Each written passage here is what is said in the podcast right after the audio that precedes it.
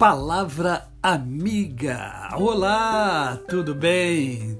Tudo em paz? Hoje é mais um dia que Deus nos dá para vivermos em plenitude de vida, isto é, vivermos com amor, com fé e com gratidão no coração. Ah, gente, um coração grato faz com que estejamos sempre sorrindo com a alma, né? sorrindo com a alma, mais do que sorrir com os lábios, sorrindo com a alma. Vamos continuar a nossa jornada aqui na carta de Paulo aos Efésios. Quem, quem segue, quem pratica né, o que a palavra de Deus ensina nesta carta atinge a vida plena. Não tem como não atingir a vida plena. Não adianta apenas conhecer o que está escrito. É preciso praticar o que se conhece para que os resultados aconteçam. Hoje eu separei um pedacinho do capítulo 4 de Efésios o capítulo 4 fala sobre a prática dos cristãos, fala sobre a relação né, dos cristãos com as pessoas, com o seu mundo, porque você tem o seu universo. E dentro desse universo você precisa se relacionar com tudo que faz parte deste universo. E no capítulo 4, então, fala sobre essa relação do cristão, fala sobre os dons espirituais, fala sobre a relação com a própria vida. Né? E o texto que eu escolhi, o trecho do texto, é encontra-se no capítulo 4, a partir do verso 25, onde nós vemos as Escrituras nos ensinando como viver. Olha só. Por isso, deixando a mentira, fale cada um a verdade com o seu próximo, porque somos membros uns dos outros. Irai-vos e não pequeis.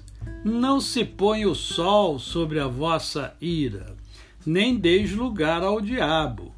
Aquele que furtava, não furte mais. Antes, trabalhe fazendo com as próprias mãos o que é bom, para que tenha com que acudir ao necessitado.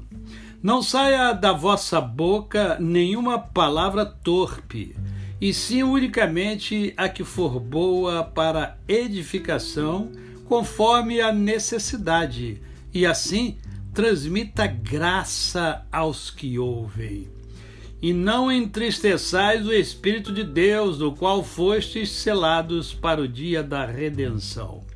Longe de vós toda amargura e cólera, e ira, e gritaria, e blasfêmias, e bem assim toda malícia.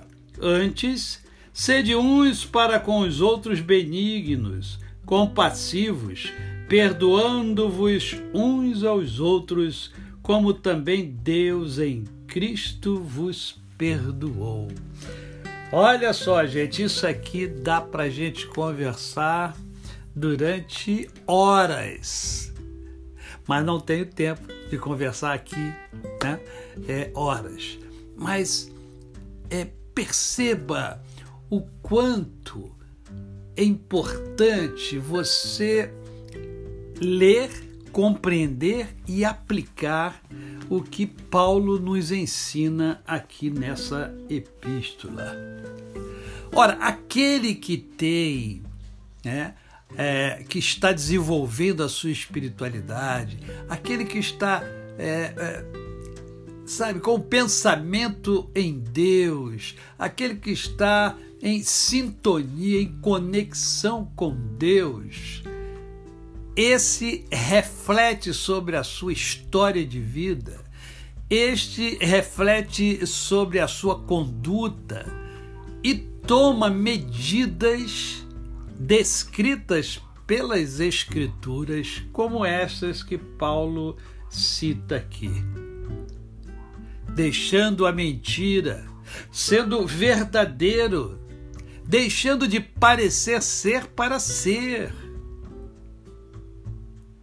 O cristão tem um compromisso com a verdade. Vivemos num mundo hoje onde todo mundo quer parecer ser alguma coisa. Seja você. Não queira parecer ser quem você não é. Eu quero terminar essa reflexão lembrando mais os aspectos positivos aqui. Olha, antes sede uns para com os outros, benignos, compassivos, perdoando-vos uns aos outros, como também Deus em Cristo vos perdoou. Você tem perdoado as pessoas? Tem? É.